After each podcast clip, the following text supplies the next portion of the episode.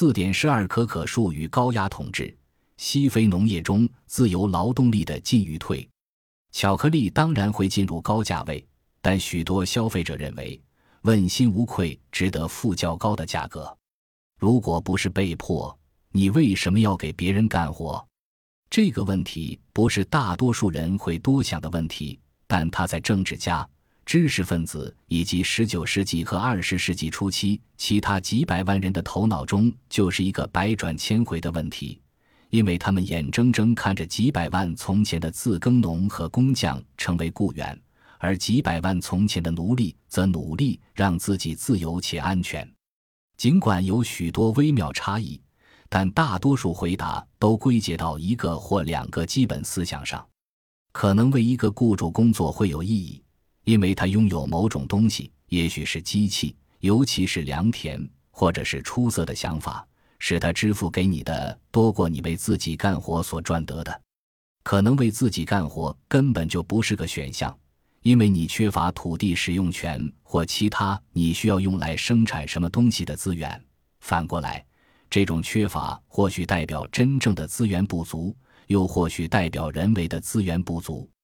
西非二十世纪初期可可树种植的繁荣，极为突出地呈现了这些相关联的问题。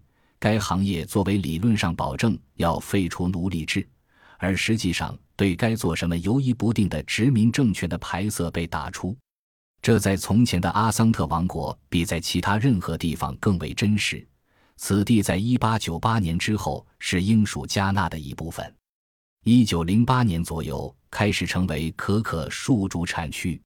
一八零七年之后，跨大西洋贩奴贸易逐渐被压制，但是包括阿桑特在内的主要奴隶输出地并没有停止获取奴隶。作为输出奴隶的替代，他们动员劳工出口诸如棕榈油、野生橡胶、黄金以及后来的可可等产品。尽管用工安排在每种情况下都有显著不同。设计人的被约束状况，要做多少无偿工作，他们如何被污名化，以及他们或他们的孩子多么容易被改变地位，但没有一种是纯粹的合意性用工安排。事实上，非洲内部的奴隶制因作为出口奴隶之渠道而发展的现象消失了，这是欧洲殖民统治在19世纪后期重要的合法化举措之一。而一些被吓坏的公司，比如吉百利，誓言抵制一切由奴隶种植的可可。然而，欧洲人一旦掌权，就完全不能肯定他们希望鼓励自己殖民地里的自由劳工，而在本土，他们把自由劳工作为文明的一个标志，大声鼓吹。此现象的部分原因就是赤裸裸的种族主义。受人尊敬的欧洲思想家们争辩说。当白人能理解今天工作是为了明天有饭吃的时候，非洲人恐怕不理解。因此，如果不强迫他们，就可能不工作。在这种伪科学之外，有某种真实的东西。在土地依旧丰饶的非洲大部，人们看来能够自给自足，因此大约没看到有为他人工作的必要。其他一些评论家虽然不怀疑非洲人与其他任何人一样富于理性。但争辩说，因为他们比现代西方人更看重社会团结的价值，而看低物质商品的价值，所以他们不会必然认为有偿劳动具备吸引力。这些以及其他逻辑导致许多欧洲殖民地官员担心，对他们自己和欧洲商人来讲很重要的出口生产、道路维修以及各种其他活动会被顿，除非至少要容忍继续采用强制手段。其他人积极扩大高压统治，要么通过以恐怖手段强制实行给人们分配产品定额，要么通过制造用现金缴付的新税种，并关闭除了给欧洲人干活之外挣取现金的大多数方式。相比之下，西非的出口繁荣，在这里本地居民不仅采取主动。还能持续压制试图采用被推测为科学的方法建立种植园的欧洲人，没有用这些手段就实现了，而且看上去是一个相当正面的故事。数字肯定是毋庸置辩的，仅阿桑特卖出的可可就从1908年几乎为零上升到一九一九年的三万吨，再到一九三零年代中期的九点二万吨。到独立之时，几乎半数阿桑特人不是自称可可农，就是自称可可农兼庄稼汉。女性在这两类人中的比例接近。此外，还有百分之二十三称自己是只种庄稼的农夫。相当大的财富被创造出来，包括那些在背后支持西非独立运动最终领导人的财富。但这种繁荣是强制劳动的产物吗？或者说是市场需求这个诱因召唤一种西方式劳动力市场出现？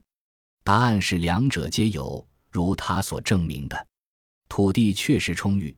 但把土地清理出来供种植可可树是件艰苦工作。一英亩典型的林地有大约三百吨植被，在这些被清除之后，新树要过数年才成熟。对于这种工作，人们大多是能省则省，加上总是有更多土地要清理，因为对可可的需求持续增长。一旦旧森林被清除，土壤肥力迅速下降。从一九三零年代开始。一种严重的植物病害——种质综合病侵袭许多可可树。至于树底下的土地，一个农夫经常能够获得土地的自由使用权，只要土地在他的酋长领土范围内，并且该农夫持续履行一个忠实子民的义务。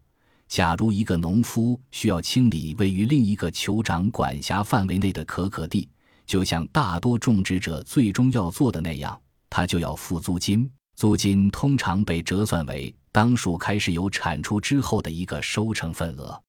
换而言之，该产业的股本需要持续替换和扩大，而这么做的关键不在于有钱投资，却在于有劳动力可用。那么，谁来干这活？即使奴隶制在一九零八年被宣告非法，也有奴隶自北方源源而至，但这股流向呈递减之势。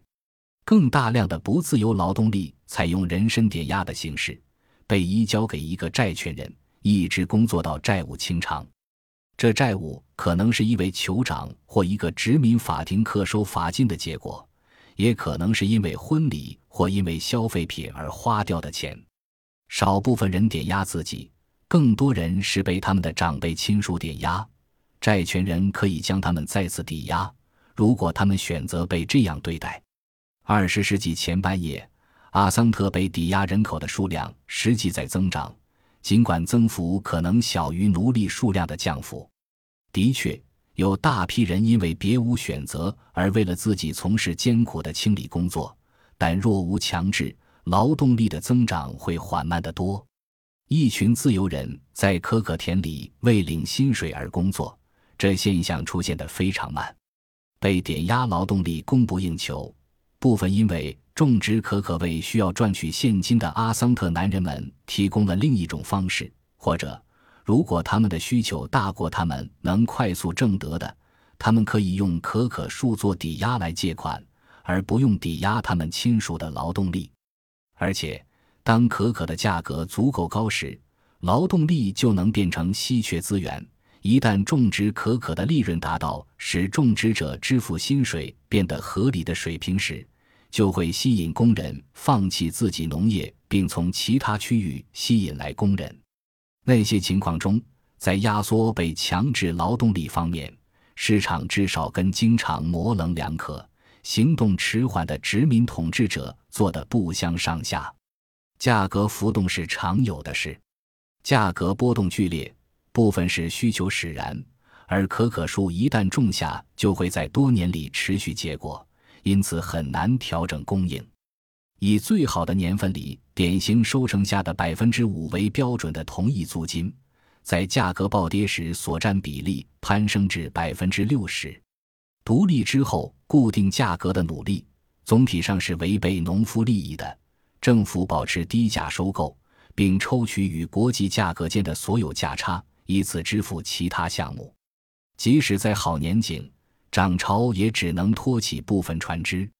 女人较少机会通过可可树赚钱，因为她们被期待从事绝大多数粮食生产和其他必要但无报酬的工作。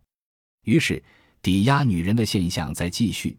甚且当抵押男人逐渐衰落之后，此现象还在增长，这恐怕不奇怪。出于类似原因，女人越来越多地成为被家庭寄出、参与政府强制劳动的人群。因此，比如道路维护，在一个高热多雨、草木生长迅速的地方，这是个持续难题，就日渐也成为女性事务。此外，由于自大草原向北并非适宜种植可可树的版图，因此那个区域需要用钱的男男女女，除抵押之外的替代选项更少。于是，受束缚的劳动力持续难留，经常伴随着一波自由劳动力的新潮。不幸的是，二十世纪前三分之二时间里取得的有限社会进步，在过去四十年左右被破坏了。随着人口增长，而土地最终变得稀缺，人们开始采用化肥和农药来提高亩产，但也增加了成本。无主土地变少，意味着移民们不再有希望省下薪水买自己的地，这使在农场的记仇劳动与在城市碰碰运气相比，吸引力降低。与此同时，尽管可可的需求在稳步增长，但其国际价格按实际价值计。自一九五零年代以来，已经跌了大约百分之六十。这在很大程度上是因为出现新的供应者，以及政府支持的价格委员会不再运作。随着成本上升而价格下降，决定削减劳动力成本的农场主们成群结伙地返回到强制劳动。现在，强制劳动力大多是童工，有些是本地的。有些则又来自更内陆的较贫穷地区。如今，马里与布基纳法索是最大的起点，而科特迪瓦与尼日利亚是主要的终点。还有各式各样的人口贩子和大群投机商人。标准手法是帮助移居者非法越境，然后收一笔钱，接着就要做工还钱。这种奴役恐怕更难挣脱。而且可能比变成人身抵押品，甚至比一个世纪前的奴隶更具剥削性。那些旧式关系尽管苛刻，但还有一些有强制性的制约。而且农场主也知道，一个绝望到想逃跑的劳动者有很好的机会找到一个新岗位，而替换他则可能很贵。然而，还有一线希望，跟一百年以前不一样。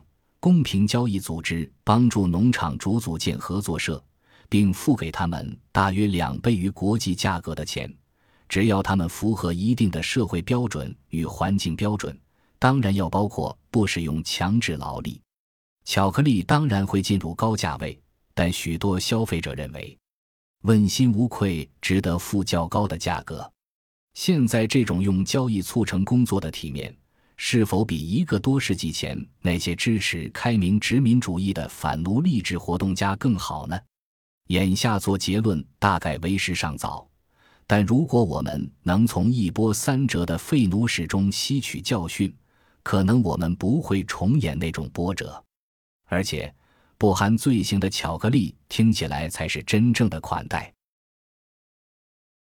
本集播放完毕，感谢您的收听，喜欢请订阅加关注，主页有更多精彩内容。